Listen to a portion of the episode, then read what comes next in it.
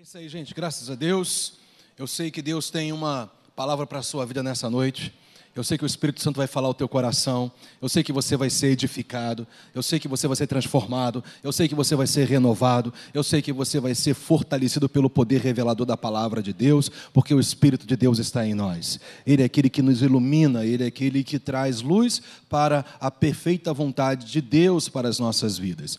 É, desde esse início de ano, e talvez um pouquinho antes, na verdade, já em dezembro, se não me falha a memória, eu tenho falado sobre realidades relacionadas à fé que estão sempre vivendo em conjunto, inseparavelmente. Já falei sobre fé e amor serem inseparáveis. Já falei sobre, foi a última mensagem, né? Fé e santificação também são inseparáveis, e eu quero agora falar sobre fé e graça de Deus que também são inseparáveis na palavra de Deus, são inseparáveis na revelação daquilo que Deus tem para as nossas vidas. Quando você começa a, a, a, ter uma clara, um claro entendimento daquilo que a palavra de Deus ela vai nos revelando desde Gênesis até o final de Apocalipse, você sempre vai ver claramente que esses fundamentos eles fazem com que todas as outras coisas aconteçam, que é a fé e a graça de Deus. E nós precisamos cada cada vez mais e mais, inclusive nesses dias, esclarecer um pouco mais sobre o que é a graça bíblica por conta de tantas distorções que têm acontecido. E com base nisso, né, eu quero justamente para é, que nós venhamos viver na clareza né, daquilo que a palavra do Senhor chama de graça, de fato, evidentemente, né, com base naquilo que Deus gera em nós, que é a sua própria fé, eu quero justamente mostrar hoje que persistência perseverança, o termo persistência fala de continuidade, fala de constância, sempre vai estar associado à própria bondade de Deus. Então, perceba, eu persisto em fé, eu persevero em fé por uma causa, uma origem, uma fonte, e essa fonte é a bondade de Deus. E persistência fala de fé. O persistir naquilo que a palavra do Senhor diz, o persistir em Deus, o perseverar naquilo que Ele estabelece para as nossas vidas, inclusive fidelidade e obediência, sempre são expressões de fé. Mas porque eu é, me posiciono em fé, porque eu vivo em fé, porque eu pratico a palavra de Deus, porque eu confio em Deus, porque eu me descanso em Deus, por causa da bondade dele. E bondade fala de graça, gente. Então, se persistência, perseverança de você viver o que a palavra de Deus diz, e portanto você andar na palavra, na revelação bíblica, é, está totalmente associado à fé, à sua confiança, ao seu descanso, é, na sua crença, claro, a bondade de Deus é justamente a causa, a origem pelo qual eu posso andar em fé.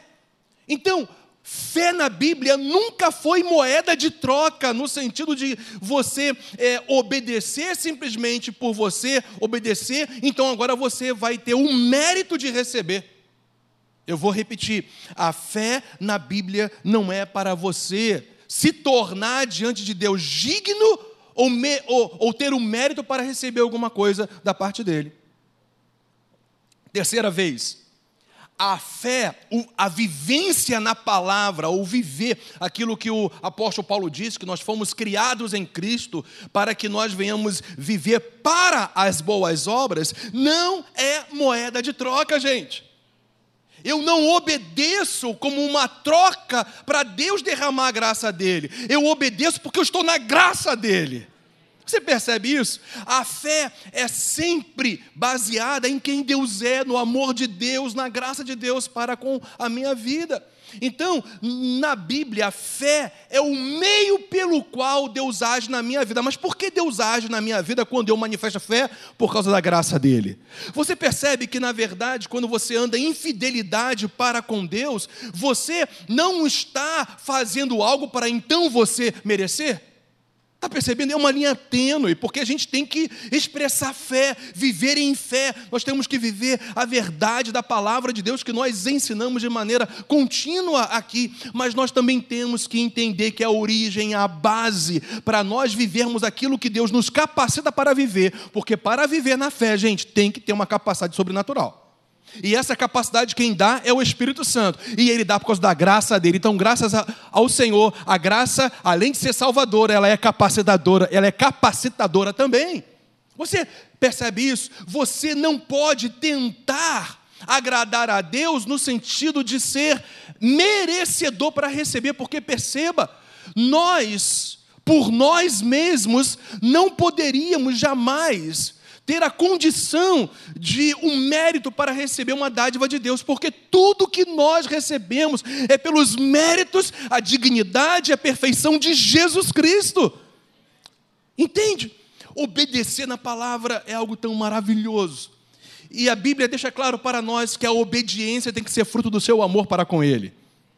Não é moeda de troca. Eu vou obedecer. Não, já que eu obedeci a Deus essa semana, então eu vou poder receber algo, porque agora, afinal de contas, Senhor, eu mereço. Não é isso que a palavra do Senhor declara para nós. Você nunca tem que obedecer ou viver a palavra do Senhor para se sentir agora digno ou ter o merecimento para receber alguma coisa da parte do Senhor, porque tudo que Deus derrama sobre a sua vida é porque Jesus Cristo já derramou a vida dele por você. Eu vou repetir isso. Tudo que Deus derrama sobre a sua vida é porque Jesus ele já derramou a sua vida por você. Então, a nossa fé, a nossa vivência, o nosso viver diário, a nossa persistência, a nossa perseverança tem uma causa, tem é, é, uma base, tem um fundamento que é a própria graça de Deus. E quando você começa a viver na graça de Deus, você percebe que a graça de Deus não te dá liberdade para viver no pecado. Pelo contrário, Quanto mais você conhece a verdade do amor, da bondade de Deus sobre a sua vida, mais você quer expressar obediência, fidelidade, entrega, rendição, confiança, descanso, se apropriando daquilo que é teu em Cristo Jesus, por um ato já que você ou que Deus já fez na sua vida, a graça dele é derramada sobre você. O apóstolo Paulo fala sobre isso, gente. A salvação que nós recebemos é pela graça, não é para que ninguém se glorie, ok? Porque naquele grande dia ninguém vai poder se gloriar. Eu recebi isso e aquilo outro porque eu fui merecedor. Não, você recebeu tudo de maneira gratuita da parte de Deus. E escuta, até a capacidade de viver na fé é graça do Senhor sobre a sua vida. E isso implica de você fazer a sua parte, cooperar continuamente com Deus. E é sobre isso que eu quero falar nessa noite. Porque persistência, e você vai entender um pouco mais o que está sendo colocado, é justamente uma expressão da fé. E essa persistência, ela está baseada em quem Deus é. Deus é generoso, Deus é bondoso, Deus é bom. A bondade do Senhor vai nos acompanhar todos os dias de nossas vidas. E isso nos capacita a viver na fé. E quanto mais você olha para a graça de Deus, mais você quer se separar mais você quer se santificar, mais você quer agradar a Deus com a sua fé. Deus, ele recompensa aqueles que vivem na fé. E eu quero repetir mais uma vez isso: na fidelidade e na obediência também. Mas perceba que nós temos que entender que sermos fiéis a Deus, sermos obedientes à visão clara que Deus tem para as nossas vidas, Paulo deixa isso muito claro para nós e os outros apóstolos, tudo isso não é moeda de troca, tudo isso é expressão daquilo que você já recebeu em Cristo Jesus. Nós temos que viver na obediência, nós temos que ser pessoas comprometidas com Deus, nós temos que ser pessoas que levem o Evangelho de Jesus muito a sério, nós temos que, nós temos que ser pessoas que venham, inclusive, ser canais para que outras possam viver aqui aquilo que nós temos que nós temos experimentado, mas tudo isso está baseado em algo, a própria graça de Deus. Então, Lucas 18, versículos 1 e 8, é um texto que vai ampliar o nosso entendimento em relação a isso. Porque aqui nesse texto, o tempo todo está sendo revelado fé e a graça de Deus andando em conjunto. Porque está escrito aqui, olha, e é justamente uma parábola, né? E o Senhor Jesus, ele ensinava muito por parábolas. Ele pegava fatos do dia a dia e, inclusive, realidades ou fatos que haviam ocorrido, e ele então pega essas realidades do dia a dia das pessoas e faz disso um ensino. Eu creio que essa parábola, que é chamada aqui a parábola do juiz iníquo, foi um fato que estava acontecendo e que a gente sabe que historicamente já acontecia. A gente vai entender por quê. Então, olha só o que diz essa parábola. Disse-lhe Jesus uma parábola sobre o dever de orar sempre e o que, gente? E nunca esmorecer fé, crença. É isso que o Senhor está falando aqui. Porque você só pode orar sempre e nunca esmorecer se você for uma pessoa perseverante na fé. É sobre isso que o Senhor está falando aqui para nós. Ele continua: Havia em certa cidade um juiz que não temia a Deus, nem respeitava homem algum. Havia também naquela mesma cidade uma viúva que vinha ter com ele, dizendo, ou seja, ia aquele juiz, e ela então dizia para ele: julga a minha causa contra o meu adversário, o meu inimigo, o meu opressor, aquele que está gerando dificuldades na, na minha vida. Eu estou aqui para mostrar minha causa para você. Essa era a realidade que essa viúva estava falando com aquele juiz. Versículo 4: Ele, o juiz, por algum tempo não a quis atender mas depois disse consigo: Bem que eu não temo a Deus, nem. Olha, ele era consciente disso. Ele diz: Bem que eu não temo a Deus, nem respeito a homem algum. Todavia, como esta viúva me importuna, persiste, persevera, não retrocede, não esmorece, julgarei a sua causa para não suceder que por fim venha o quê? A molestar-me.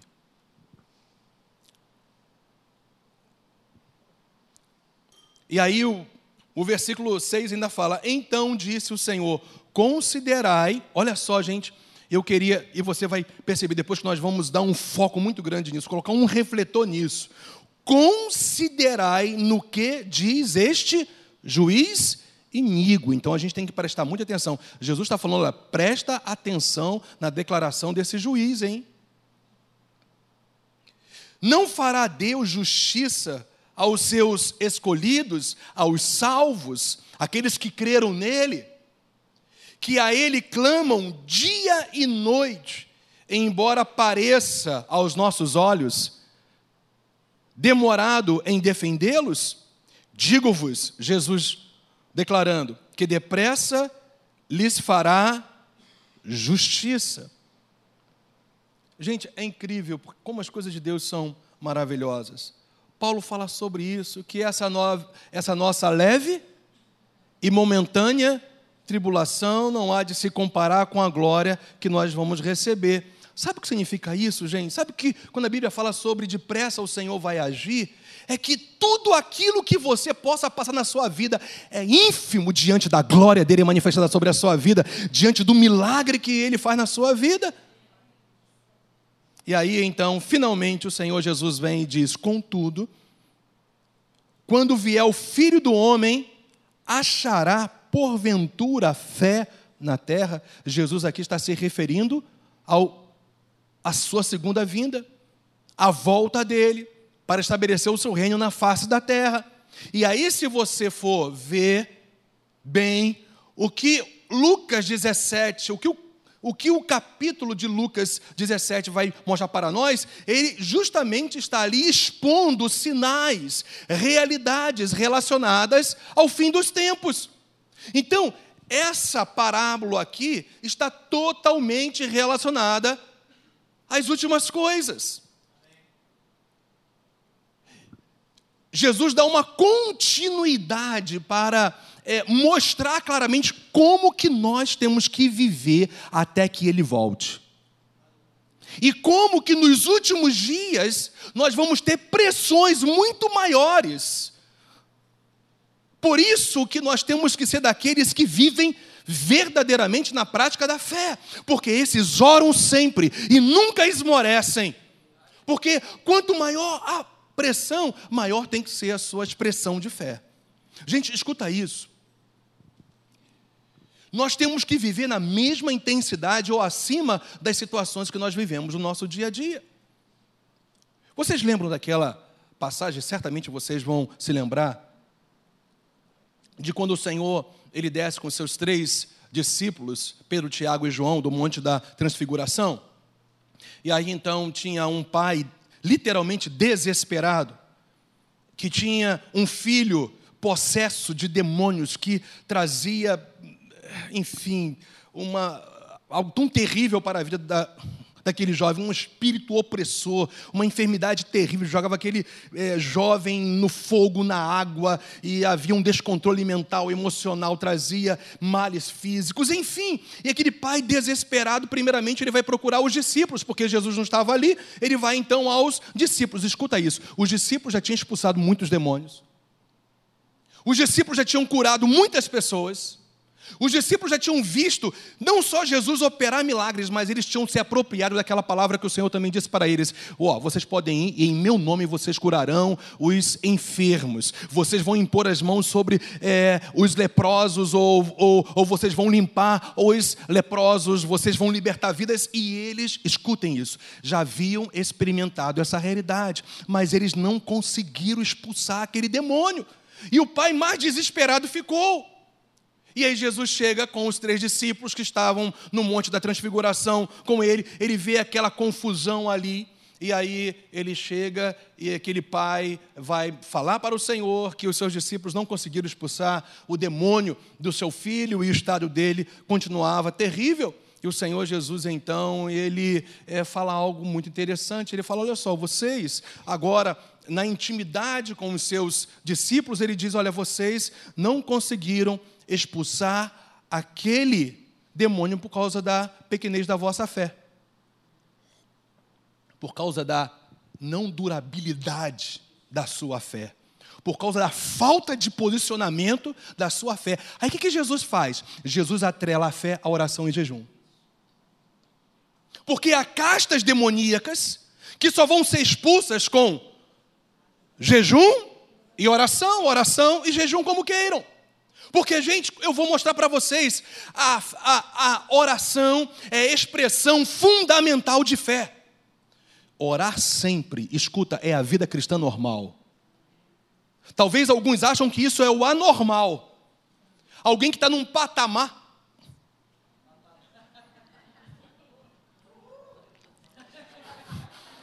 Mas algumas pessoas acham que outras são até. Não, prediletas, ou elas são pessoas que o Senhor olha. Não, essa pessoa Deus olha com mais carinho do que a mim. Gente, Deus não olha com mais carinho para você, ou para mim, ou para outra pessoa. Ele olha de forma igualitária para todos nós. Deus não faz acepção de pessoas nenhuma, e evidentemente, muito menos da própria família dele. Os salvos, ele te ama do mesmo jeito que ama outros e todos os outros seus filhos. A diferença não é o amor de Deus para com você, a diferença diferença é o seu posicionamento de buscar esse amor no seu dia a dia. O que faz a diferença não é a maneira é, de Deus agir diferenciada de um para o outro, é a nossa maneira de agir diferenciadamente para com Ele. E agir de maneira diferenciada para Ele é a coisa mais normal na fé, é buscá-lo o tempo todo. Buscai ao Senhor continuamente o seu poder. Olha só, de maneira contínua, constante. Eu vou repetir, gente, viver num propósito contínuo de oração, orar sempre é um dos maiores, ou é um fundamento claro de uma expressão de fé. Orar não gera fé, o que gera fé é a palavra e é a praticidade nela.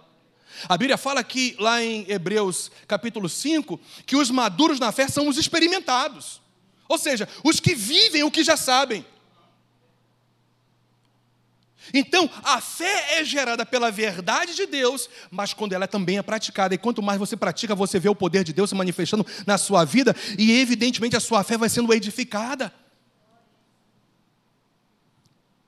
Eu ouvi muitos anos que e tinha um tempo que era uma febre na igreja de testemunhos de ex daquilo, ex daquilo outro, né?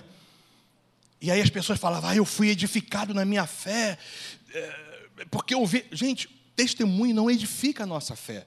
Testemunho é a prova que o nosso Deus age por meio da fé. E a gente dá glórias a Deus e o louva. O que edifica a sua fé é você conhecer a verdade e viver pela verdade. Percebe isso? E a oração é essa expressão. E o que, que Jesus faz? Vocês não conseguiram expulsar esse demônio porque vocês deixaram o propósito maior de estar continuamente em total dependência do Pai, viver se rendendo a Ele, viver em comunhão com Ele no dia a dia, e ter tempos específicos em excelência para se separar, porque esse é o jejum. E eu estou falando de fé e.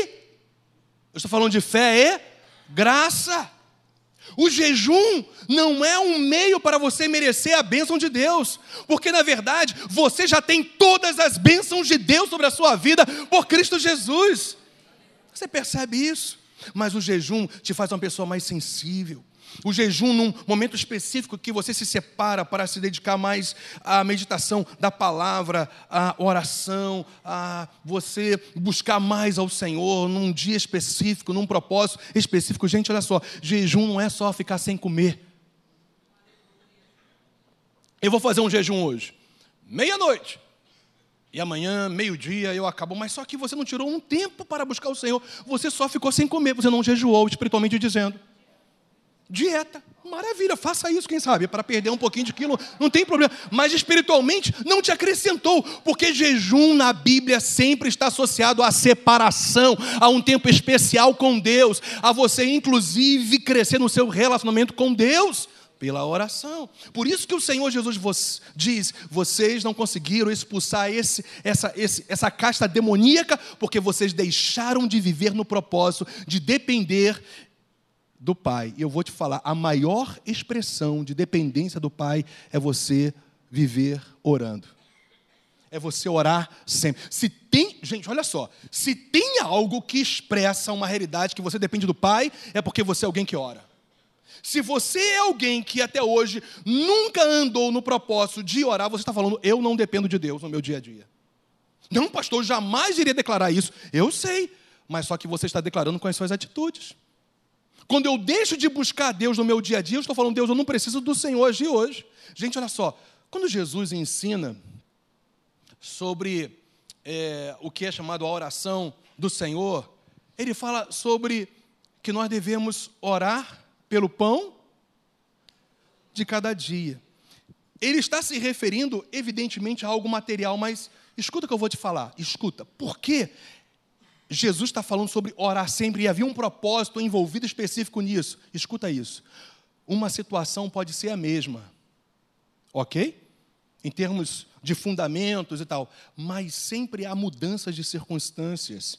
Sempre é uma situação pelo qual você pode cobrir em oração, mesmo que você esteja apresentando as mesmas situações para Deus, em relação a algo que já está acontecendo há algum tempo, quando você flui na oração, você se posiciona especificamente em relação àquilo que você tem que orar naquele dia, porque há uma porção diária para o Senhor realizar na sua vida, quando você é alguém que ora sempre, inclusive em relação a algo específico. Então Jesus está deixando claro para nós Nessa situação que ele repreende aos seus discípulos e na intimidade, então ele conversa com eles: olha só, vocês deixaram o propósito de ter uma intimidade contínua com o Pai e depender dele. Porque escuta isso, gente. Se você venceu uma situação maligna ontem, sabe de uma coisa: a ação opressora vai piorar.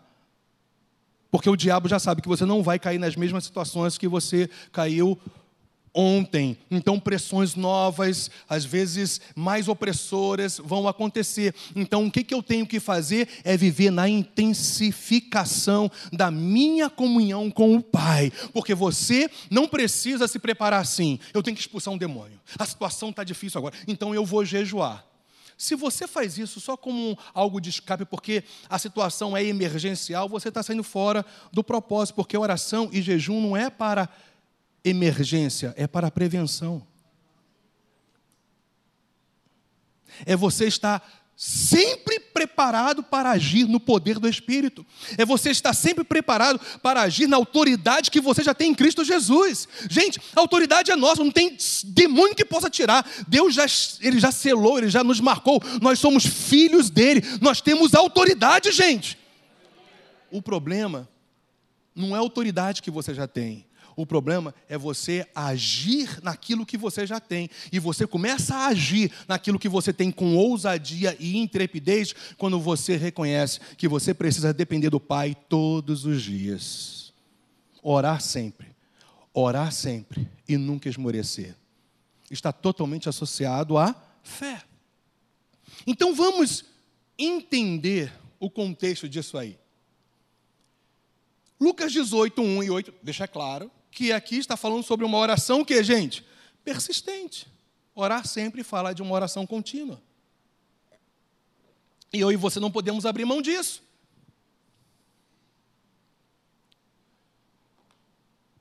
E um outro dado importantíssimo aqui é que nós temos que orar persistentemente, perseverantemente, constantemente, continuamente, sem jamais esmorecer.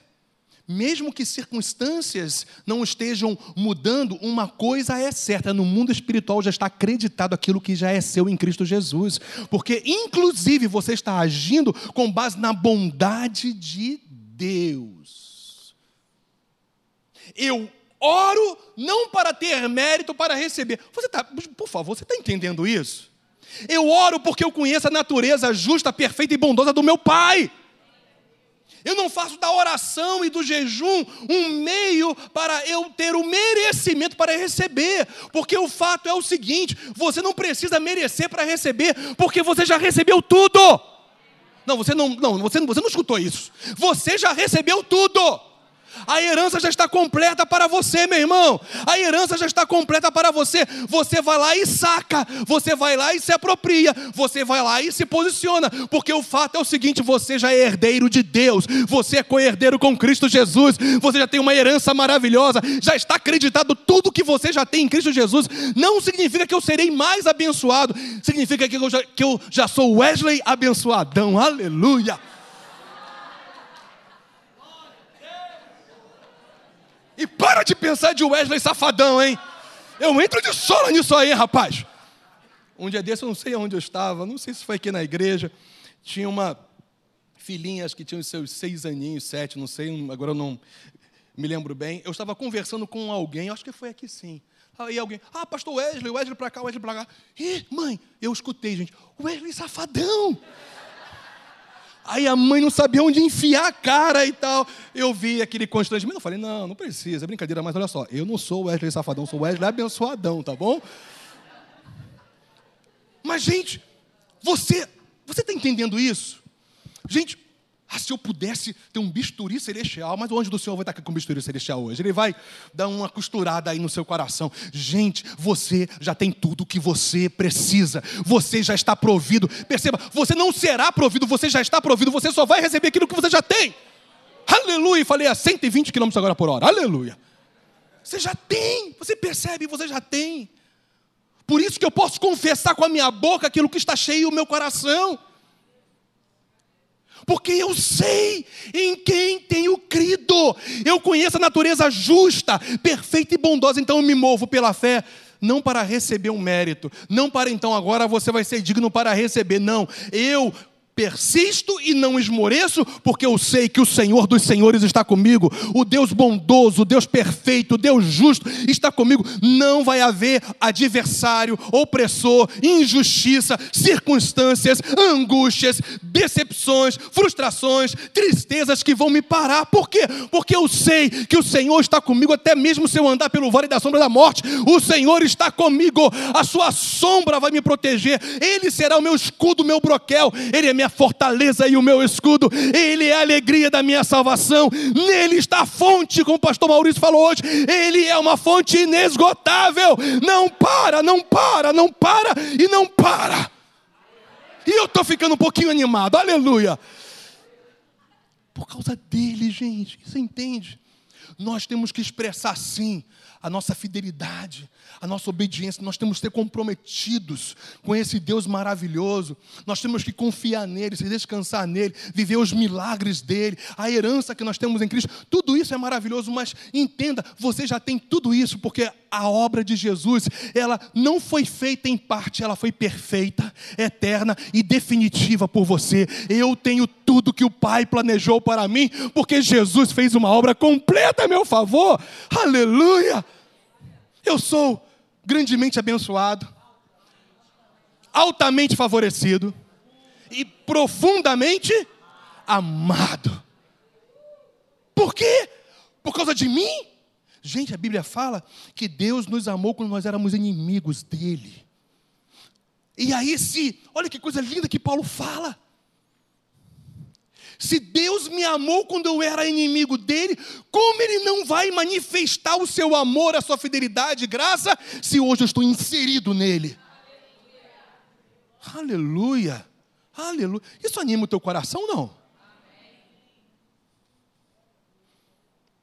Umas três realidades de Lucas 18, 1 a 8. Deixa você descansar um pouquinho da minha voz, tá com a rachada.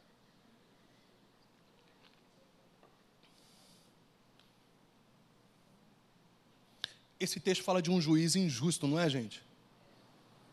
Um juiz que não temia Deus e não respeitava homem algum.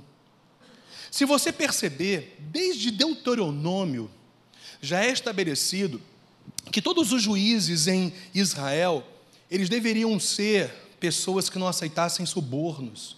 Eles deveriam sempre julgar de maneira correta, imparcial. Certamente o adversário dessa viúva era alguém que estava oferecendo propina. Você acha que propina é algo novo? No tempo de Moisés já tinha sido estabelecido isso. No tempo de Cristo, historicamente a gente vai estudar um pouquinho mais, a gente lê sobre isso. Historicamente havia muitos juízes hebreus que se aproveitavam das viúvas, inclusive fariseus. Eles simplesmente se aproveitavam da fragilidade de uma viúva que não tinha mais agora o marido que era o seu protetor, em alguns casos nem filhos ela teve. Então esses fariseus, pode abaixar, não sei se é o PA ou se é o retorno, ficou bem alto. OK.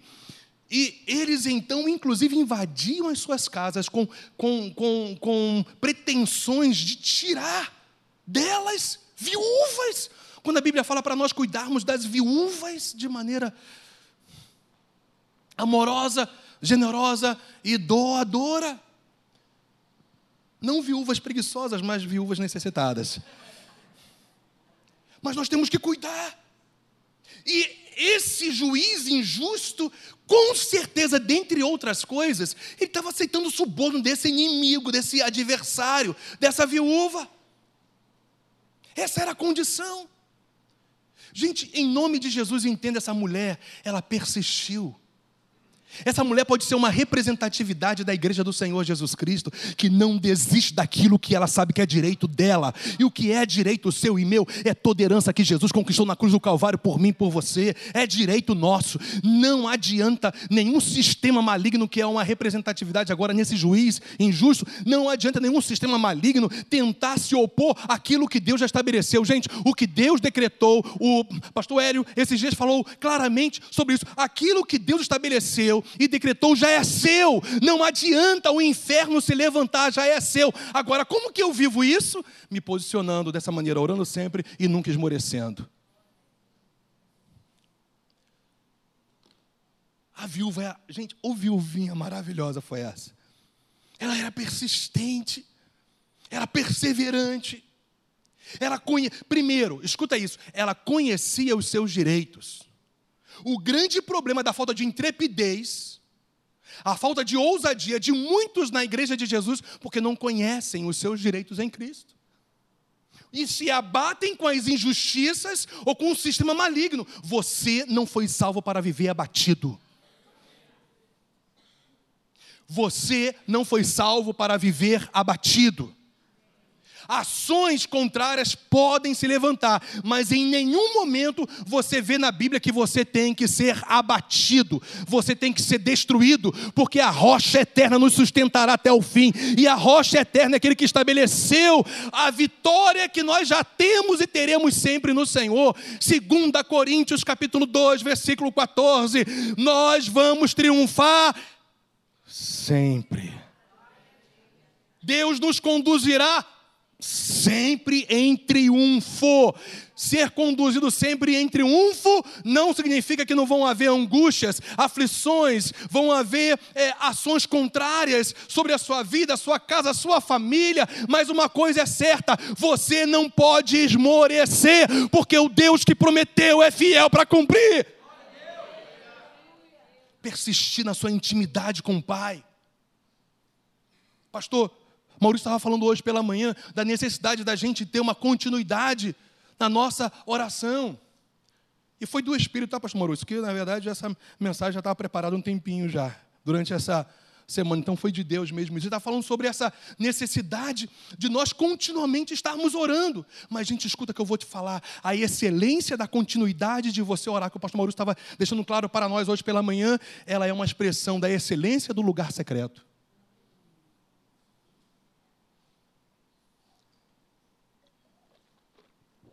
Os dois se entrelaçam. Não tem como você deixar de viver um e só viver uma parte. Não tem como.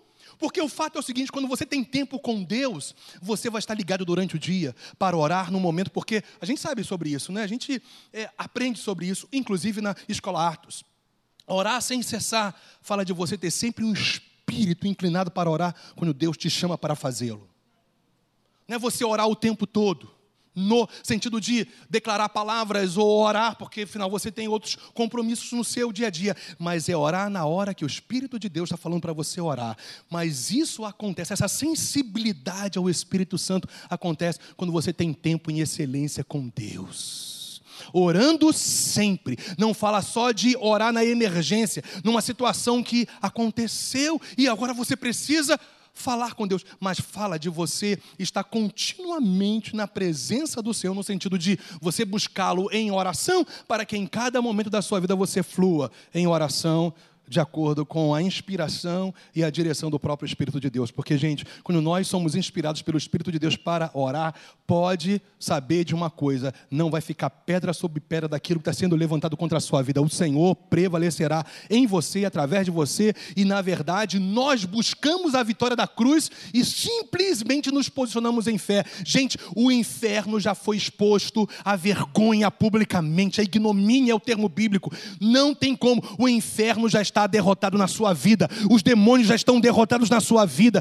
tudo mais que queira se levantar sobre a sua vida, qualquer situação, porque Deus te valerá, é o que a palavra do Senhor diz. Coisa linda, mas você tem que entender que essa mulher persistiu porque ela conhecia os seus direitos. Falta de conhecimento gera destruição.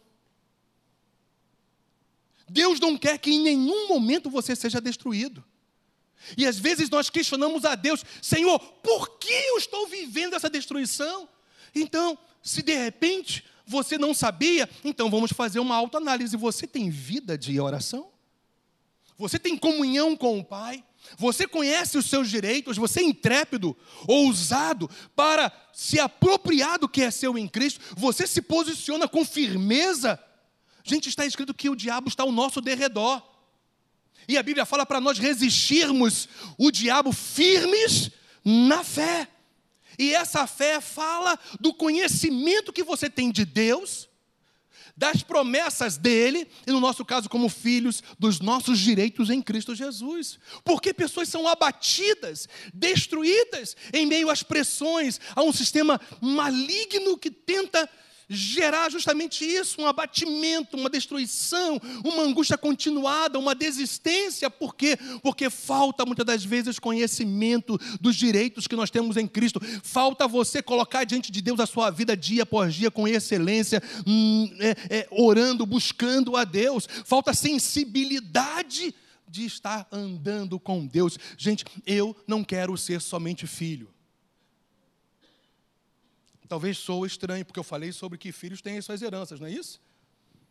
Maravilhosas em Cristo, mas eu não quero ser só filho de Deus. Eu tenho orado isso com Deus. A palavra que Deus me deu especificamente parecendo foi intensificação.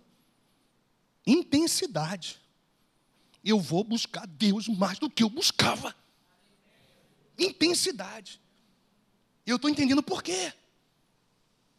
Notícias vêm, situações vêm, mas a paz, gente.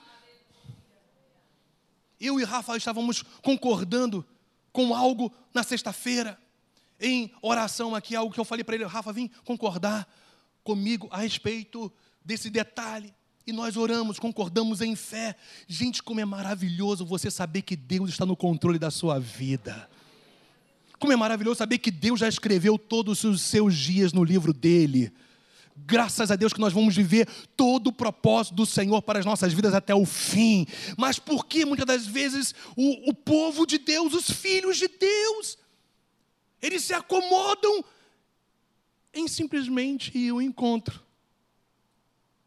Gente, você não é igreja porque você vem na igreja. Eu, eu ouvi algo, Rafa, muito interessante esses dias, de um pastor amigo, um jovem pastor, inclusive, ele falou algo que ele não se lembrava quem havia declarado isso, mas ele falou assim: olha só, para que haja vida no culto, tem que haver culto na vida. Legal, né, Wellington? Gente, eu sei que Deus quer derramar uma glória sobre nós em cada encontro. Eu sei que é algo poderoso, gente. Eu sei que Deus quer nos nossos encontros, em nossa unidade de fé, de adoração, fazer coisas extraordinárias. Deus quer usar a academia da fé como nunca antes. Deus quer usar a vida dos nossos pastores como nunca antes. Deus quer usar os pastores que auxiliam os nossos pastores como nunca antes. Deus quer usar você como líder. Deus quer usar você como pai, como mãe, como filho. Deus quer usar você como universitário, estudante, seja lá o nome que você queira dar. Deus quer te usar como empregador, como empregado, não importa. Deus quer te usar. Deus quer te usar. Deus quer te usar. E quanto mais você é usado pelo Senhor e você tem esse coração inclinado para se doar para o reino dele, você vai percebendo que o caráter de Deus, lembra, vai se manifestando através de você. Vidas vão ser tocadas com a natureza de Deus em você, porque você expressa isso pela sua persistência, pela sua perseverança. Você não será abatido, você será levantado e o inferno vai se confundir, porque quanto mais eles se levantarem por causa da sua intensificação em buscar a Deus, você vai continuar de pé, de pé e de pé até o fim. Paulo falou sobre isso lá em Coríntios. Vocês estão de pé por causa da fé. Persistência, fé. Mas não se esqueça que essa fé é vivida quando você não é somente filho, quando você é amigo de Deus de uma maneira plena. Eu quero ser como Abraão. Eu quero que Deus chegue para mim, como chegou para Abraão em Gênesis 18. Abraão, como eu deixaria de revelar essas coisas para você? Eu quero ser como amigo de Deus, como Moisés. Quando a Bíblia fala que Deus ele revela de, de, determinadas coisas ao povo, mas a ele ele faz conhecer o seu coração. Eu quero ser íntimo de Deus como João foi, o apóstolo. Eu quero amar Jesus como nunca eu amei antes. Eu quero andar com Jesus. Eu quero respirar Jesus. Eu quero me render a Jesus, ao senhorio de Jesus, à glória de Jesus, ao poder de Jesus. Eu quero falar e as pessoas serem abençoadas. Eu quero ouvir e ser tocado pela palavra viva de Deus. Eu quero andar e dar glórias a Deus em cada passo do meu dia a dia. Eu quero que pessoas me inspirem para que eu ande cada vez mais e mais renovado, porque graças a Deus o que não falta falta em nossos dias é gente comprometida com o Senhor. É verdade, gente. Às vezes nós olhamos para tanta gente, pregações, líderes, ministros que estão distorcendo as verdades, mas quando você começa a pesquisar um pouco mais, você vai perceber que sempre há um remanescente fiel que não dobra o seu joelho sobre Baal. E eu quero ser como esses, essas pessoas. Você sabe como Hebreus 12 começa? Falando sobre a nuvem de testemunhas. E Deus vai falar através do apóstolo como que nós temos que nos posicionar para não esmorecermos. Mas ele vai falar: olha só, olhem, pratiquem aquilo que eles praticaram. Lá em Hebreus 11, aquela galeria dos heróis da, os heróis da fé. Gente, é com muito carinho que eu falo isso com vocês. Eu sei que eu falo em amor, mas nós queremos demais o que esses grandes homens de Deus viveram, mas nós não queremos viver como eles viveram. Nós queremos os mesmos resultados, mas nós não andamos como eles andaram. Para, gente, para viver os resultados dessa palavra, você tem que andar de acordo com o que está escrito. Não há atalhos. Você quer ver os seus filhos tementes ao Senhor? Tem que andar com Deus. Porque aonde há um homem, um pai, uma mãe que andam com Deus, nenhuma malignidade prevalecerá. Gente, graças a Deus, as janelas eu falo isso de forma simbólica. As janelas e as portas da minha casa estão seladas com o sangue do Cordeiro. Não entra demônio, não entra destruição, não entra desarmonia. A paz, a alegria. Eu já falei uma vez aqui, depois da presença de Jesus, o lugar que eu mais amo estar é na minha casa com elas, com a minha esposa e com as minhas filhas. Eu amo estar na minha casa. Porque eu sei que na minha tenda não vale encantamento. Aleluia! A tenda do profeta é maravilhoso, glória a Deus. Há festas também na tenda do profeta, aleluia. Porque simplesmente a gente passa a perceber que não se trata de você se esforçar no sentido humano para receber, se trata de você viver o que você já tem em Cristo na persistência da palavra do Senhor e eu preciso acabar. E havia essa figura desse adversário. Eu já falei algumas coisas sobre ele, era um opositor, talvez alguém que é, toliu essa viúva de alguma coisa, fez algo contra ela, que não era direito dele, então ele vai ao juiz, dá uma propina, esse juiz corrupto. E aí então esse juiz não quer julgar a causa dessa mulher, ele sabe que pela lei não tem jeito, mas só que essa mulher. Hum, hum, hum. Acho que eu vou dar um pulinho aqui. Aleluia. Me segura, Espírito Santo. Eu tenho que ser mestre. Me segura aqui. Gente. Gente, eu sei que eu estou falando agora pelo, claramente pelo Espírito de Deus com uma palavra profética sobre a sua vida. Eu sei que eu parei de ensinar e pregar. Eu sei que eu vou profetizar algo agora. E o que eu vou profetizar sobre a sua vida é o seguinte: quanto mais você conhece os seus direitos em Cristo, e persiste até o fim, o inferno é exposto. Eles têm que ceder à vontade do Pai para a sua vida. Esse juiz começou a perceber que a persistência dessa viúva estava o expondo à vergonha. Ele era um sem vergonha. Ele mesmo falou: Eu não respeito. Lembra que a gente leu isso? Eu não respeito homem algum. Não temo a Deus. Ele sabia que ele era um safado sem vergonha, salafrário, miserável, corrupto e todas as coisas mais. Mas chegou um ponto que ele estava sendo tão exposto pela persistência da viúva, que ele falou: não é porque eu temo a Deus, não é porque eu respeito a homem, eu vou dar o que essa mulher é direito dela, por causa da persistência dela. Persista, irmã, persista, irmão, persista. Filhos de Deus, persistam, persistam, persistam. Orem sempre, tenham intimidade com Deus, cresçam na sua intimidade com Deus. É claro que intimidade não é de um dia para o outro, é continuidade, é busca, é intensidade, é buscar o Senhor, é querer vivenciar aquilo que os homens de Deus, as mulheres de Deus, eles vivenciaram e vivenciam em suas vidas, mas viver como eles viveram também. Vai, vai nessa força, ser corajoso, ser forte no Senhor, se fortaleça, porque onde você colocar a planta dos seus pés, o Senhor te dará por herança, nada lhe será impossível. Tudo aquilo que você crê vai acontecer, porque o Senhor é poderoso para fazer muito mais abundantemente, além daquilo que você possa pensar, pedir, conforme o seu poder que opera em você. Quanto mais você vive o que você é em Cristo, mais o poder de Deus opera em você e o inferno é exposto à vergonha com aquilo que Jesus já fez. O inferno já está derrotado, o diabo já é o inimigo derrotado. Aleluia! Os demônios já estão derrotados. Quando eu vou expulsar um demônio, eu sei que o Senhor está comigo e eles vão ter que se dobrar, não ao meu poder, mas ao poder de Jesus que está em mim. Porque eu sou filho como você.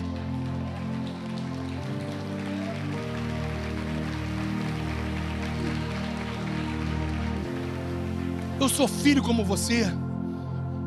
Eu tenho as mesmas heranças que você tem.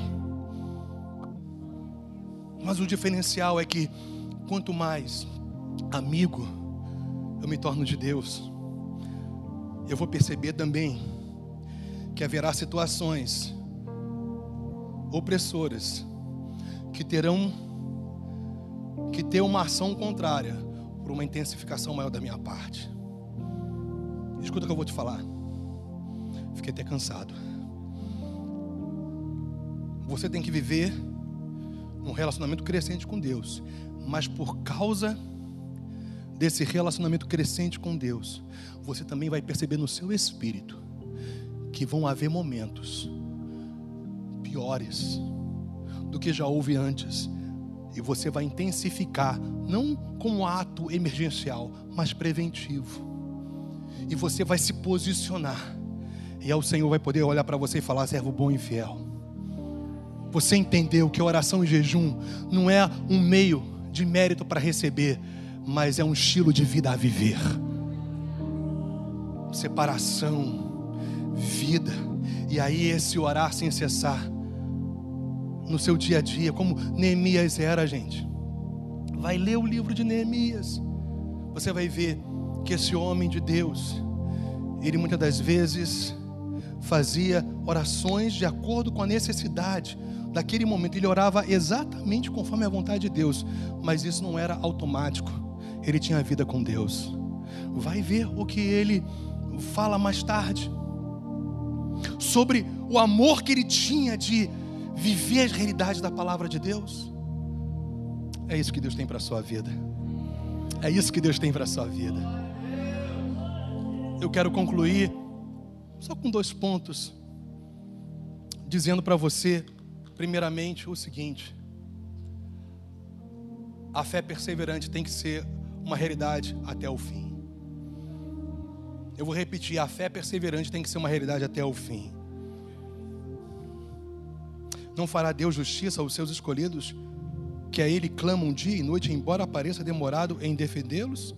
Digo-vos que depressa lhes fará a justiça. Contudo, quando vier o filho do homem, achará porventura a fé na terra? Deus vai achar a fé em você? Você vai perseverar até a volta do filho do homem? A conclusão que nós chegamos que o grande anseio de Jesus para comigo e para com você é que você ore sempre, no sentido de comunhão, intimidade, petições, súplicas, orações, intercessões, tudo isso com ações de graças conhecendo seus direitos em Cristo Jesus de maneira excelente, um tempo excelente com Deus, tempo de intimidade, para que no seu dia a dia você flua no Espírito, na oração sem cessar. Mas isso tem que ser até o fim, porque é isso que vai fazer com que você não esmoreça diante das injustiças, das ações malignas ao seu redor e diante também do seu adversário. Última conclusão que a gente chega é essa aí, ó. A fé em Deus tem que ser praticada com base em Sua graça. Eu não pratico a fé para merecer receber. Eu pratico fé porque eu já estou na graça de Deus. Eu obedeço não para ter o mérito para receber, eu obedeço porque eu amo o meu Deus que me amou primeiro. Isso é viver na graça do Senhor. Vamos ficar de pé, meu irmão.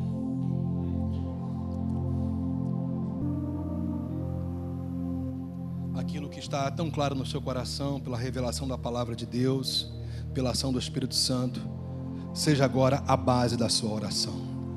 Ore com base naquilo que você ouviu da parte de Deus. Isso é a oração da fé, sabe, gente? é nós orarmos com base naquilo que Deus nos mostra, porque a gente vai orar segundo a Sua vontade, Ele sempre vai nos ouvir. Se Ele vai nos ouvir, é porque Ele vai nos atender, e podemos dar graças a Deus por isso. Ore mesmo a Deus, ore. Eu sei que o Espírito de Deus vai gerar algo no seu coração.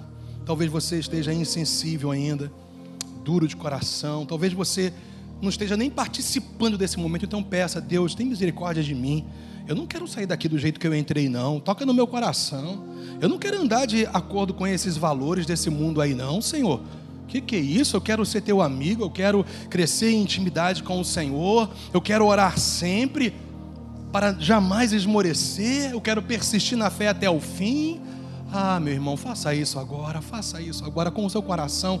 Ah, pastor, eu estou numa inclinação doida de curtir aquilo que eu tenho visto nesse mundão, meu irmão, eu vou te falar, é pura ilusão.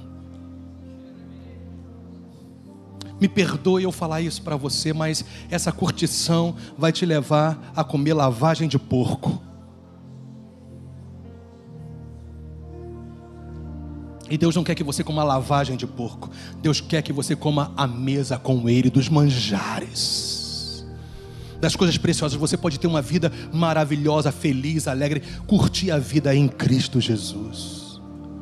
Aleluia. Sendo um jovem temente, íntimo de Deus, sendo uma mulher, um homem temente, íntimo de Deus.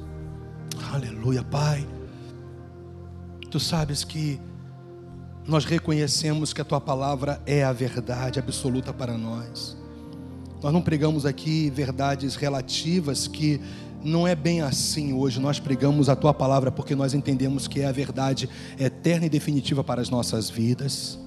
Te agradecemos por cada querido que esteve aqui nessa noite, porque em nome de Jesus é uma noite, ó Deus, que eu creio mais uma vez, como os nossos encontros, Senhor Deus, têm sido manhãs, noites de ação libertadora do Senhor sobre as nossas vidas. Que nós saiamos daqui não simplesmente porque nós ouvimos uma mensagem, ponto final, é porque amanhã nós vamos viver essa mensagem, porque terça-feira nós vamos viver essa mensagem, não essa mensagem específica de hoje, mas a mensagem do Senhor, da tua palavra no nosso dia a dia. Ah, Pai, toca em nossas vidas, toca em nossos corações, muda a nossa mentalidade nessa noite. Deus, que haja arrependimento nesse lugar, Pai a tua palavra diz que o Senhor mesmo dá o arrependimento, que corações sejam mudados, que os olhos do coração sejam iluminados e que algo novo do Senhor para cada um de nós aconteça. Pai, não queremos fazer da Sua graça um meio de libertinagem, queremos fazer da Tua graça um meio de glorificação, de comprometimento, de aliança, de fidelidade, de obediência ao Senhor. Tira, Senhor Deus, esses valores distorcidos que têm sido pregados por aí em relação à graça maravilhosa de Jesus, de nossas mentes e de nossos corações. Tira, Deus, e gera em nós a fé que vem do Senhor, entendendo que essa fé tem que ser vivida na tua bondade, na tua graça. Te louvamos por isso e pedimos o toque do seu Espírito na nossa boca. Isaías pediu para que o Senhor tocasse nos lábios dele. Mas sabe, Pai, eu te peço para que o Senhor toque nos nossos lábios.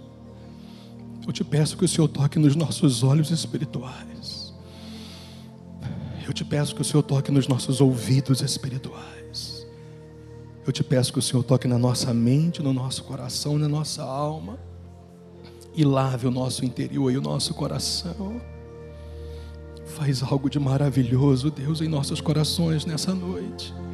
muda as nossas vidas e que a gente entenda que orar a Ti é ter relacionamento contigo, não é algo mecânico, mas é algo vivo, é fluir, é conversar, é adorar, é ter comunhão, é colocar as nossas petições, nossas necessidades, é se apropriar em fé, é confessar o que nós temos em Cristo Jesus, é nos entregarmos, é peticionarmos, é intercedermos, é, Senhor, é viver contigo no nosso dia a dia. Que nós saiamos daqui impactados com a tua verdade, com a ação do teu Espírito, para que nós tenhamos uma vida em excelência de oração e de conhecimento da tua verdade. Te louvamos por isso e te glorificamos no nome de Jesus. Você pode levantar as suas mãos e dar graças ao Senhor. Dar graças a Deus não é só falar graças a Deus, não, sabe, gente? É agradecer com aquilo que vier nos seus lábios. Vai, agradeça, agradeça, agradeça, agradeça, agradeça, agradeça, agradeça. Te agradecemos, Pai. Te louvamos.